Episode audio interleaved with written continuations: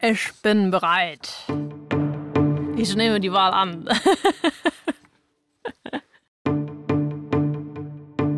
Dr. Konrad Adenauer hat den Präsidententisch eingenommen. Ich würde sagen, wie es sich gehört für einen Podcast über die deutschen Kanzler und die Kanzlerin, fangen wir doch mal ganz von vorne an.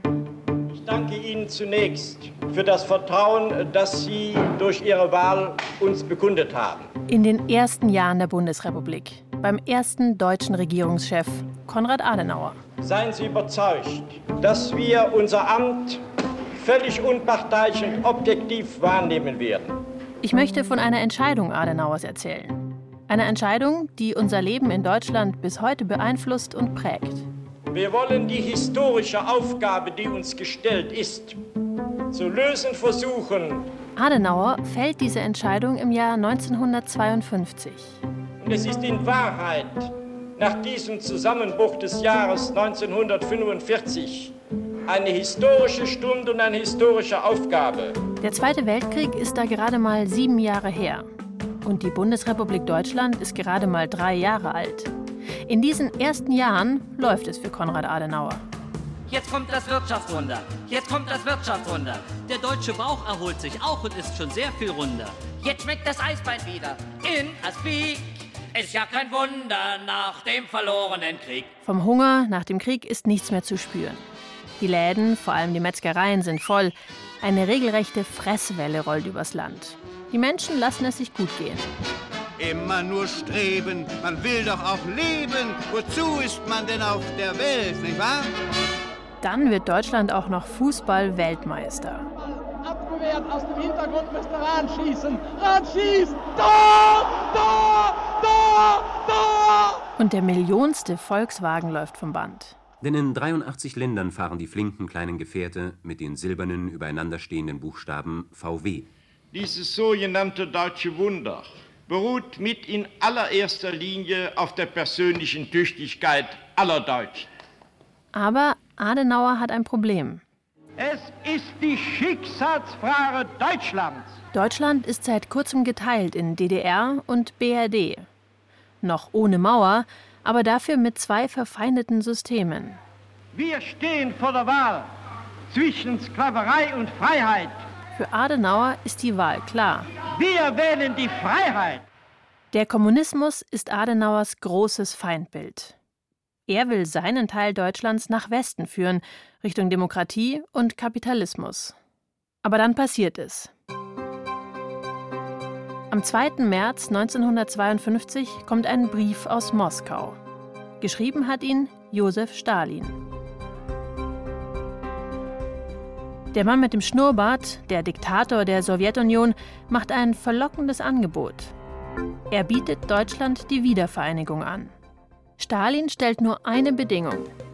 Deutschland muss neutral werden, so wie die Schweiz oder Finnland. Dann wäre die Teilung vorbei. Adenauer muss nur Ja sagen.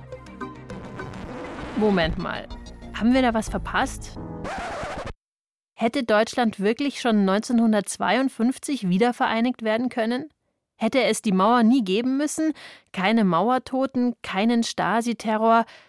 Und hat Bundeskanzler Konrad Adenauer das verbockt? Quasi eine historische Chance verspielt? Das wollen wir in dieser Folge rausfinden.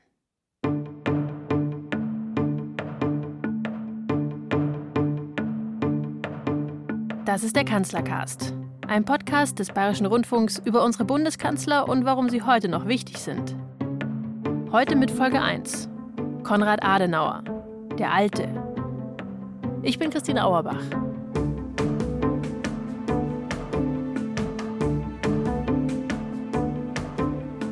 Bei unseren Recherchen haben wir schnell gemerkt, über jeden Kanzler und die Kanzlerin gäbe es so viel zu erzählen, da könnte man zu jeder Regierungszeit gleich einen ganzen Podcast füllen. Damit das hier aber nicht zu einem langatmigen Geschichtsunterricht wird, haben wir zu jedem Regierungschef und der einen Chefin, die wir bisher hatten, eine Entscheidung rausgesucht, die uns bis heute beschäftigt. Ein Ereignis oder ein Problem, das Auswirkungen hat auf unser Leben im Hier und Jetzt. Der Kanzlercast ist also ein Podcast über das wichtigste Amt in Deutschland. Und ein Podcast darüber, wie wir wurden, was wir sind. Und damit wir nicht nur ein Gefühl für die Kanzler selber bekommen, sondern auch für die Zeit, in der sie regiert haben, für die Stimmung im Wahlkampf und bei den Leuten damals, haben wir nach Menschen gesucht, die während der jeweiligen Kanzlerschaft zum ersten Mal wählen durften. Das ist bei Angela Merkel recht einfach, bei Konrad Adenauer schon eine ganze Ecke schwieriger. Menschen, die Adenauers Kanzlerzeit komplett mitbekommen haben, sind heute einfach schon recht alt. Wir haben aber jemanden gefunden. Gerhard Baum ist bei der Gründung der Bundesrepublik ein Teenager. Jetzt ist er bald 90. Guten Morgen. Ich habe das Mikrofon hier stehen, aber ich kriege das nicht zusammengebaut. Wir haben Gerhard Baum ein Aufnahmegerät geschickt, unterhalten uns über Zoom. Baum ist selbst Politiker. Er hat Karriere bei der FDP gemacht und war in den 70ern sogar Bundesinnenminister. Wir werden ihn also zweimal hören. Einmal in dieser Folge über Adenauer und dann noch einmal in der Folge über Helmut Schmidt in den 70ern. 1950, da ist die Bundesrepublik gerade ein Jahr alt, zieht Baum mit seiner Mutter und seinen Geschwistern nach Köln. Der Vater ist im Krieg gestorben. Die Familie hat die letzten Jahre auf dem Land verbracht. Die meisten Häuser sind da heil geblieben.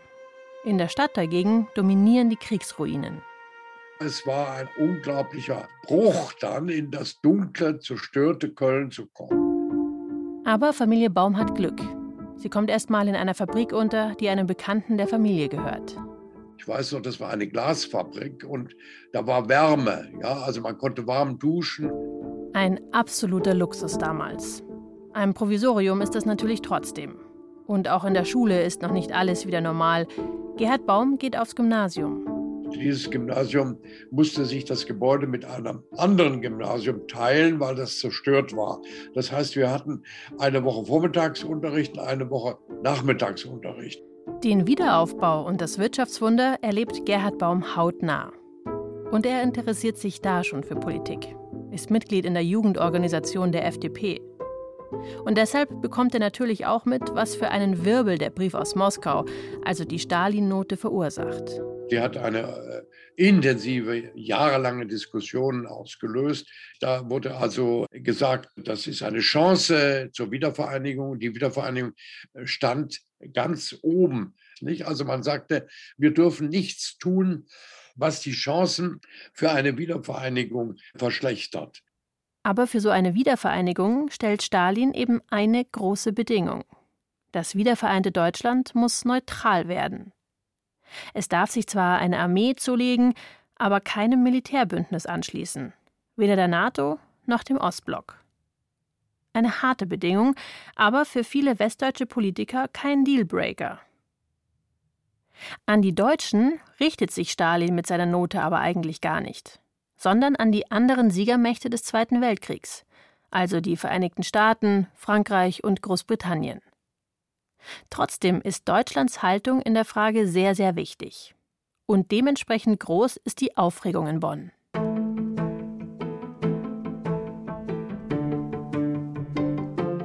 Am Montag kommt Stalins Brief an. Eigentlich tagt das Bundeskabinett immer mittwochs. Aber schon am Dienstag ruft Adenauer seine Minister zu einer Sondersitzung zusammen und macht ihnen klar, was er von dem Vorschlag hält. Gar nichts. Er glaubt, Stalin will nur verhindern, dass Deutschland sich Richtung Westen orientiert. Die meisten Minister folgen Adenauer, aber es gibt Streit. Ziemlich heftige Auseinandersetzungen steht im Protokoll der Sitzung. Auch von der Presse kriegt Adenauer Widerspruch. Der Spiegel fordert, die Chance zur Wiedervereinigung nicht verstreichen zu lassen. Sogar die konservative Frankfurter Allgemeine Zeitung schreibt, die Schriftstücke sind wichtig genug, dass sie sorgfältig geprüft werden müssen. Eine einfache Ablehnung würde bei uns niemand verstehen.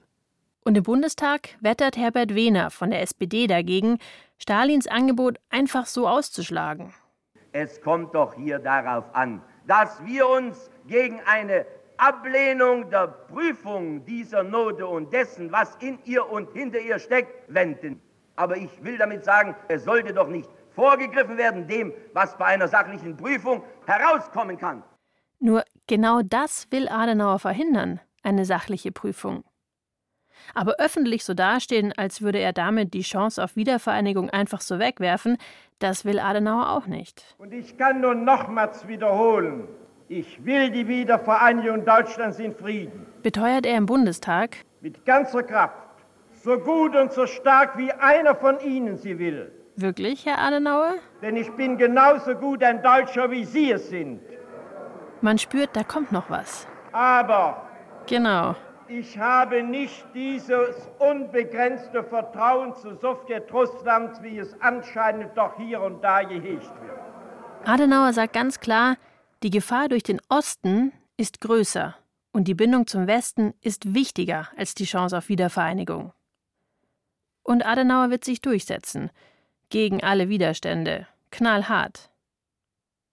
Warum er damit durchkommt, das liegt auch an seiner Persönlichkeit. Das ist ein harter Mann. Das ist der Historiker Dominik Geppert. Sie sagen hölzern, knochig, zynisch, misstrauisch, auch ein selbstbewusster Mann, also einer, der glaubt, er weiß, wie es geht und die anderen im Zweifel nicht. Ihr merkt schon, sympathisch oder nett war Adenauer nicht unbedingt. Ein autoritärer Regierungschef.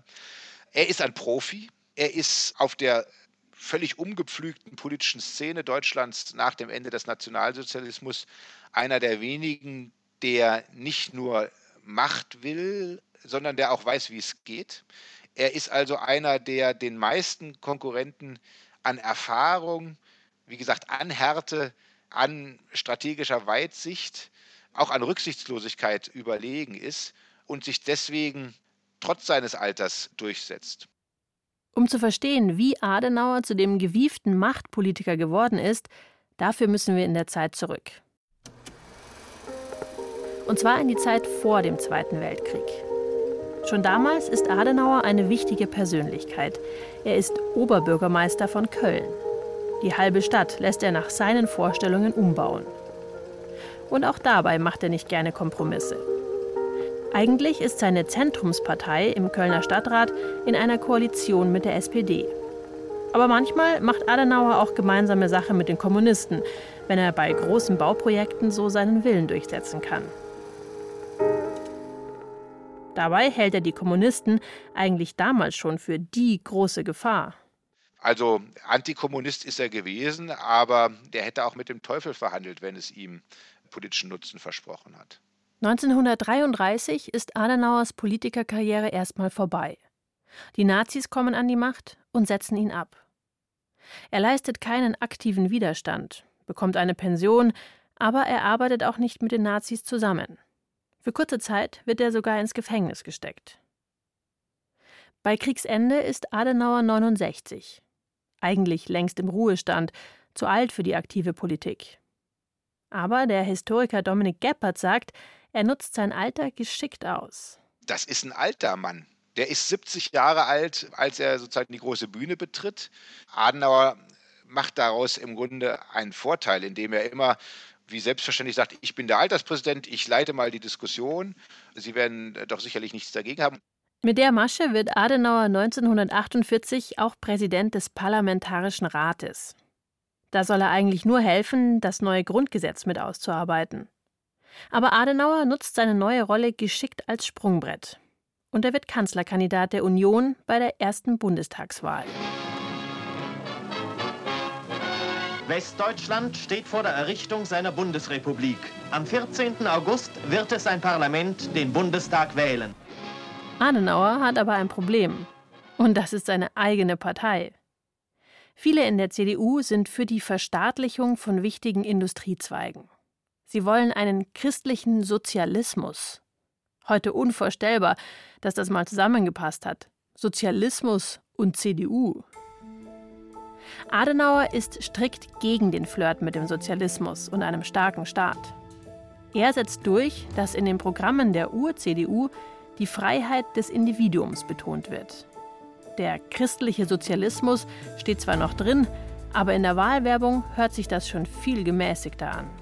Wenn Sie, liebe Zuhörer, wollen, dass diese soziale Politik einer preiswerten Versorgung mit Verbrauchsgütern auch weiter angestrebt und vollendet wird, dann geben Sie der CDU, CSU die Macht dazu, indem Sie uns Ihr Vertrauen schenken. Die SPD hält dagegen. Sie versucht, das Thema Wiedervereinigung für sich zu pachten. Das ganze Deutschland soll es sein. Darum, Wählerinnen und Wähler, wählt Sozialdemokraten. Gleich die erste Bundestagswahl wird also zum harten Kampf. Und dann kommt der große Tag. Während nördlich der Donau die Sonne schien, regnete es in München und Oberbayern. Aber auch das dämpfte nicht den Wahleifer. Aus den entlegensten Dörfern und einsamsten Almhütten kamen die Bewohner. Mit Pellerine und Rucksack geht es hinunter zum Wahllokal. Um 8 Uhr abends war es soweit. Die Wahllokale wurden geschlossen und die Wahlurnen unter Polizeiaufsicht zum Hauptwahlamt gebracht. Zähler und Rechenmaschinen traten in Tätigkeit. Am Ende geht Adenauers Strategie auf, auch wenn es knapp wird. Die CDU gewinnt die Wahl mit weniger als 2% Vorsprung vor der SPD. Im ersten Bundestag sitzen 410 Abgeordnete, nur 28 Frauen übrigens. Der Plenarsaal ist gerade so fertig geworden. Er ist an die Turnhalle der ehemaligen Pädagogischen Akademie in Bonn angebaut worden. Hinter dem erhöhten Rednerpult hängt noch nicht der Bundesadler, sondern ein Samtvorhang mit den Wappen der Bundesländer. Meine Damen und Herren, ich eröffne die dritte Sitzung des Deutschen Bundestages. Die Tagesordnung liegt Ihnen vor. Am 15. September wird dann der Bundeskanzler gewählt. Zum ersten Mal. Und das hört man auch. Bundestagspräsident Erich Köhler sucht seine Unterlagen. Wo sind Sie denn? Äh, des Grundgesetzes hinweisen. Nach Artikel 63 Absatz 1 wird der Bundeskanzler auf Vorschlag des Bundespräsidenten vom Bundestage ohne Aussprache gewählt. Köhler erklärt den Abgeordneten dann noch ganz genau, was sie mit ihren Stimmzetteln anfangen sollen. Und er trägt den Wahlvorschlag von Bundespräsident Theodor Heuss vor. Ich schlage den Abgeordneten Dr. Konrad Adenauer zum Kanzler der Bundesrepublik Deutschland vor. Ich bitte nunmehr, die Stimmzettel abzugeben in eine der drei Urnen. Ist die Abgeordnete Frau Alberts nicht da, wenn ich fragen darf? Sie hat die Liebenswürdigkeit, sich dahin zu begeben. Ein großer Moment in der Geschichte der Bundesrepublik. Wir müssen wo aufrufen. Auf mich wirkt er ein bisschen wie eine Klassensprecherwahl in der Schule. Meine Damen und Herren, es hat sich nunmehr herausgestellt, dass auf drei Stimmzetteln der Name Adenauer steht. Drei Abgeordnete haben anscheinend nicht genau zugehört. Sie haben auf ihre Zettel nicht einfach Ja oder Nein geschrieben, wie vorgegeben, sondern Adenauer. Auch diese Zettel werden dann aber für gültig erklärt. Und irgendwann verkündet Erich Köhler das Ergebnis. Die Mehrheit der Mitglieder des Bundestages das will sagen 202 von 402. Diese Mehrheit im Sinne der eben genannten Vorschriften ist auf den Namen des Abgeordneten Dr. Adenauer entfallen. Die Klasse giggelt ein bisschen und dann. Meine Damen und Herren, ich habe den Herrn Abgeordneten Dr. Adenauer zu fragen, ob er bereit ist, die auf ihn gefallene Wahl als Bundeskanzler anzunehmen. Herr Abgeordneter Adenauer hat erklärt, er nehme die Wahl als Bundeskanzler an. Ich stelle damit fest, dass damit der erste Bundeskanzler der Bundesrepublik Deutschland gewählt ist. Konrad Adenauer ist also Bundeskanzler. Knapper geht es übrigens nicht. Eine Stimme weniger und er hätte es nicht geschafft. Adenauer hat sich vorsorglich selbst gewählt.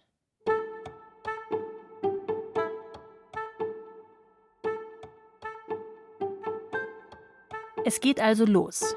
Die Regierungszeit von Adenauer beginnt. In den ersten Jahren versucht er, mehr Souveränität von den westlichen Siegermächten zu erstreiten.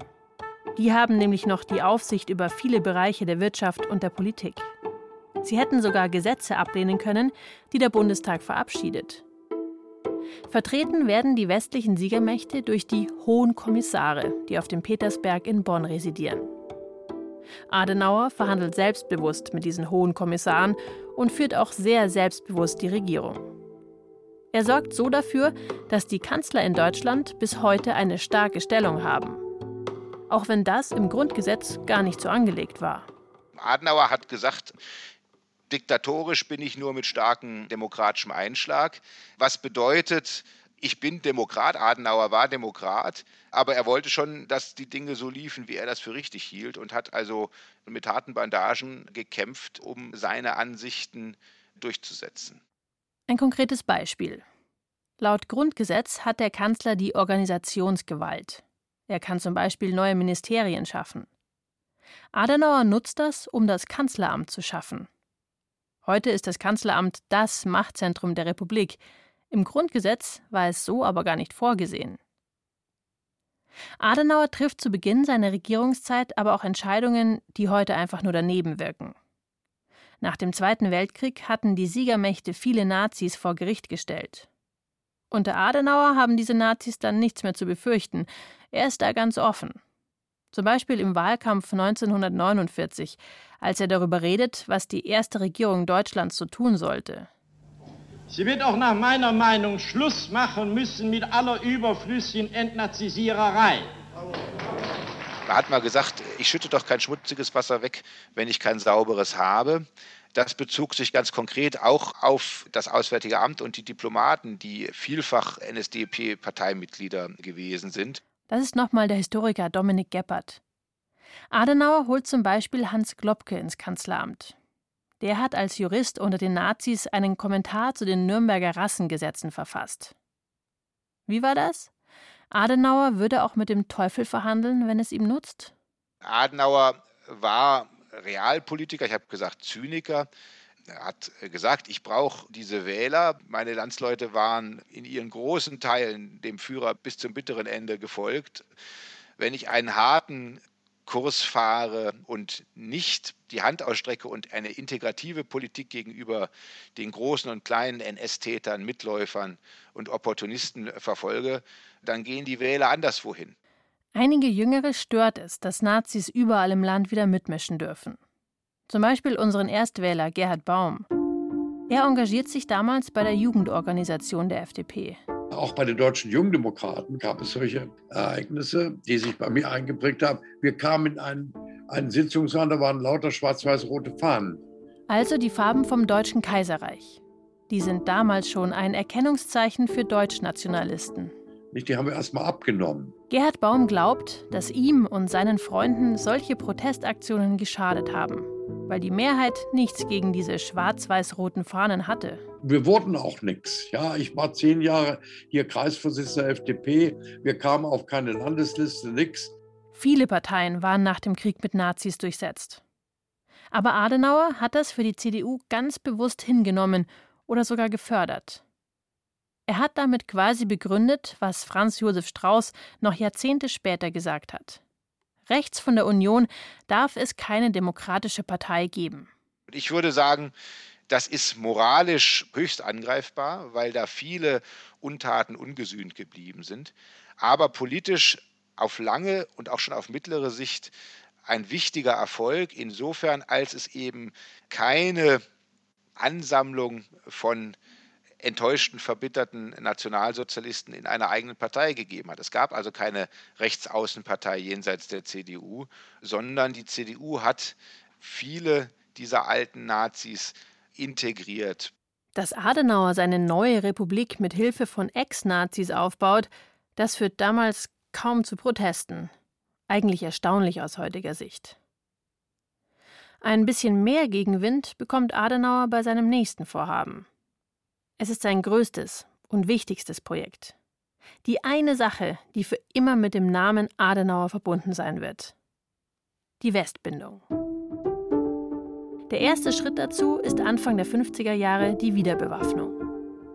Als die Spannungen zwischen Ost und West größer werden, fordern vor allem die USA und Großbritannien, dass Deutschland wieder eine Armee braucht. Und was sagen die Deutschen? Eine große Debatte beginnt. Viele wollen auf keinen Fall eine neue deutsche Armee. Man kann es nicht mehr. So wie diese Witwe. Sie hat ihren Mann im Krieg verloren.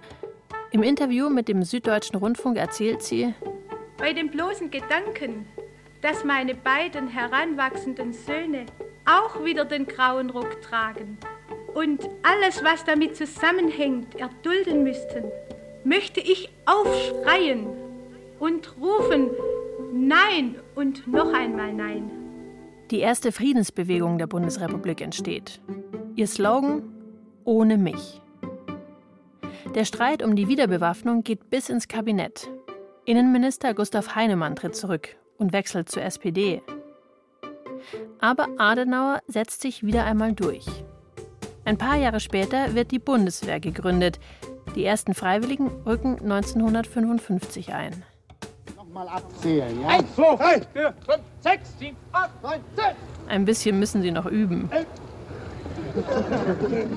Und bald tritt Deutschland dann auch der NATO bei.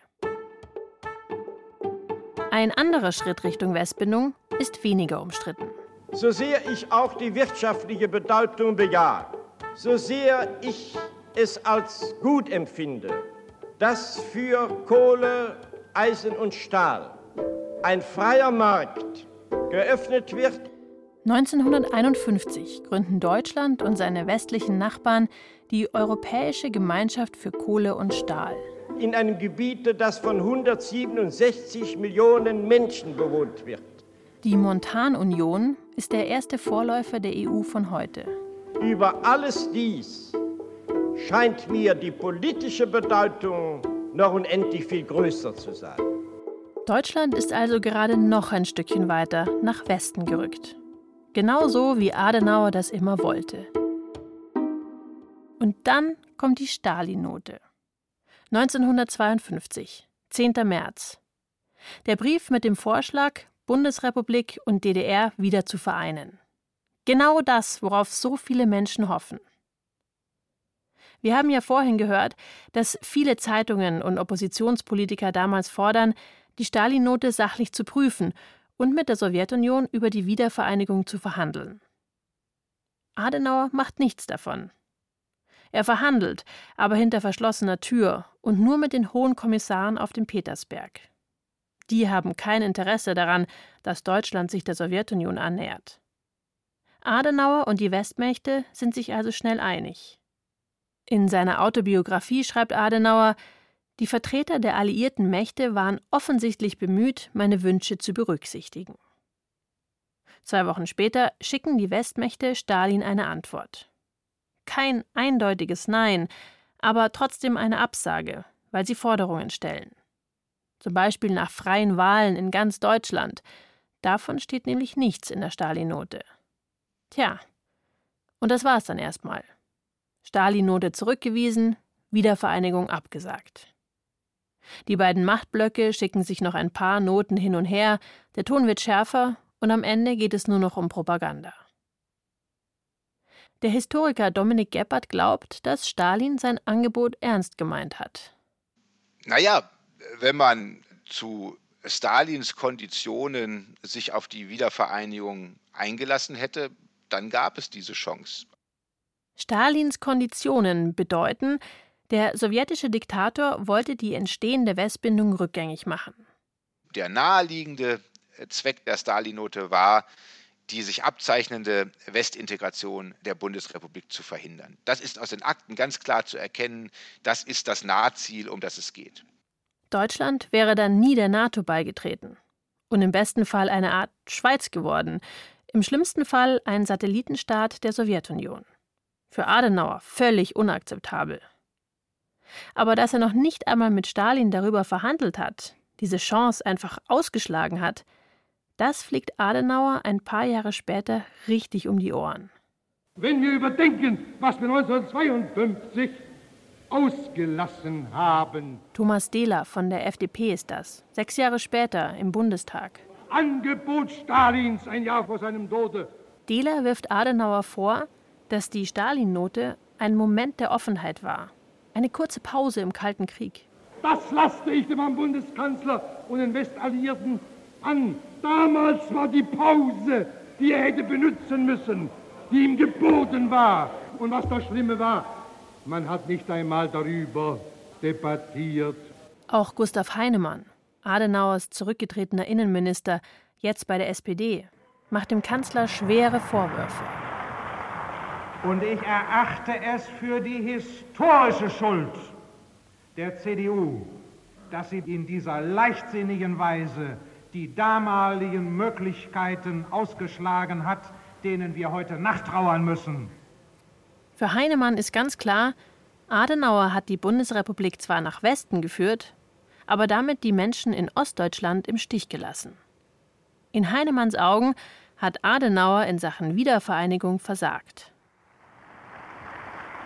Herr Bundeskanzler, für mich persönlich bedeutet dieses alles an Sie die Frage, ob Sie nicht nachgerade zurücktreten wollen.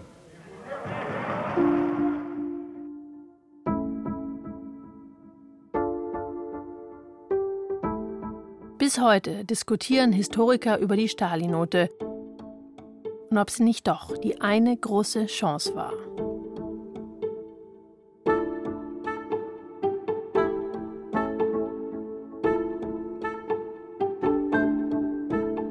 Adenauer bekommt aber noch einmal die Möglichkeit, mit den Sowjets zu verhandeln. Ich äh, gehe nach Moskau. Im September 1955 war das. Mit dem festen Vorsatz. Und einem neuen Brief aus dem Kreml in der Tasche. Alles zu tun, was in unseren Kräften steht. Geschrieben diesmal von Stalins Nachfolger Nikita Khrushchev. Um dem Frieden in der Welt zu nützen. Khrushchev will über diplomatische Beziehungen zu Deutschland reden. Also quasi Entspannung. Und? Um die Einheit unseres Vaterlandes wiederherzustellen. Also, Khrushchev will diplomatische Beziehungen zu Deutschland. Adenauer will endlich was in Sachen Wiedervereinigung erreichen. Viele Deutsche erwarten von ihm, dass da endlich was vorangeht. Aber da geht nichts voran obwohl Adenauer mit einer riesigen Delegation anreist, einen abhörsicheren Sonderzug mitbringt und die deutschen Diplomaten vor dem großen Gala-Bankett einen Esslöffel Olivenöl schlucken, um sich gegen den obligatorischen Wodka zu wappnen. Die Sowjetunion bleibt hart in Sachen DDR und Wiedervereinigung. Entsprechend wolkig äußert sich Adenauer vor seinem Rückflug. Wir gehen in unsere Heimat zurück Мы возвращаемся на нашу родину in dem Bewusstsein создании того, dass wir hier in Moskau, so мы тут, в Москве, zusammen für den Frieden in der Welt gearbeitet haben. Работали совместно на пользу мира во всем мире. Und jetzt zum Abschied noch einmal die Musik. Was Adenauer da noch nicht weiß, er wird bei seiner Rückkehr trotzdem gefeiert werden denn er bringt eine andere gute Nachricht mit. Die Sowjetunion lässt die letzten knapp 10.000 deutschen Kriegsgefangenen frei, die noch in den Arbeitslagern stecken. Und da an der anderen Seite Hände klatschen, jawohl, der Kanzler erscheint oben in der Maschine. Adenauer kommt am Flughafen in Köln an. Die Begrüßung unmittelbar an der Maschine ist zu Ende und begleitet von Bundestagspräsident Dr. Gerstenmaier und Vizekanzler Blücher kommt der Kanzler nun auf uns zu und hoffen wir, dass er auf unsere Mikrofone zukommt. Heute weiß man, die Sowjetunion wollte die Kriegsgefangenen sowieso freilassen. Aber egal. Ganz Deutschland ist einfach nur gerührt. Und dann lassen Sie uns also schnell die Ehefrau fragen. Ja, also ich konnte es überhaupt nicht fassen. Ne? Ich habe natürlich nur geweint vor innerer Erregung. Dass Adenauer nichts in Sachen Wiedervereinigung erreicht hat, vergessen. Unglaublich. Also die Szenen, die sich dann die Frauen äh, mit Tränen ihre zurückkehrenden, ausgemergelten, erschöpften Männer begrüßt haben, das äh, hat sich eingeprägt. Der Vater von Gerhard Baum ist schon 1945 in Gefangenschaft gestorben. Aber auch er hat sofort die Bilder von den Kriegsgefangenen und ihren Familien im Kopf. Die Heimkehr der Zehntausend macht Adenauer für viele Deutsche zum Helden. Aber dann läuft es nicht mehr so rund für ihn. Er verliert das politische Gespür oder die Deutschen dackeln ihm einfach nicht mehr so hinterher. Am Pult der Hebel und der Schalter, regiert ein kluger Mann den Staat, verehrt als tüchtiger Verwalter, geschätzt durch seinen weisen Rat. Die Bundestagswahl 1961 gewinnt er noch. Aber die FDP macht bei der nötigen Koalition nur mit, wenn der Alte sich in den kommenden Jahren zurückzieht als Kanzler. Das tut Adenauer. Davor gibt es für ihn ein letztes Highlight. De Gaulle und Adenauer küssen sich nach französischer Sitte auf beide Wangen. Die beiden Staatschefs unterschreiben den deutsch-französischen Freundschaftsvertrag. Ich danke Ihnen, Herr Kanzler, sagt de Gaulle, indem er den Bundeskanzler lächelnd umarmt. Und damit ist die Aussöhnung zwischen den beiden Nachbarvölkern, die sich im Laufe ihrer Geschichte so tiefe Wunden beigebracht haben, eine geschichtliche Tatsache geworden, verbrieft und gesiegelt. Noch im selben Jahr hört Adenauer als Kanzler auf. Aber so richtig weg und in Pension ist er nicht. Adenauer bleibt bis 1966 CDU-Vorsitzender. Nur ein Jahr später, am 19. April 1967, stirbt er. Da ist er 91. Bis kurz vor seinem Tod mischt er sich in die aktuelle Politik ein.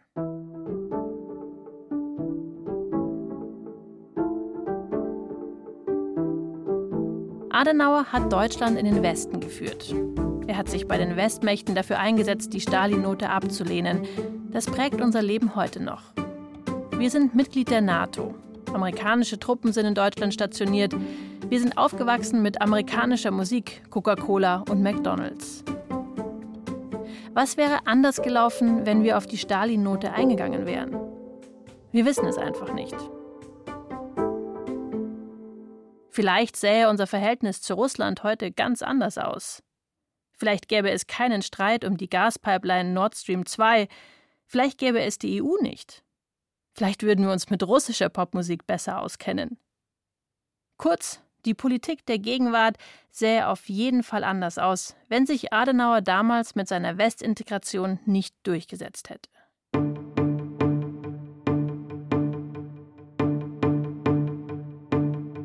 Auch in der nächsten Folge vom Kanzlercast geht es um eine zentrale Frage, die heute noch wichtig ist. Denn mit Adenauers Nachfolger kommt ein ganz anderer Politikertyp an die Macht.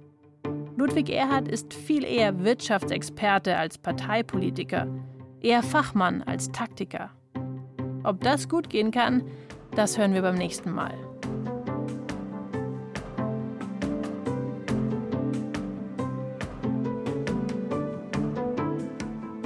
Das war die erste Folge vom Kanzlercast. Konrad Adenauer, der Alte.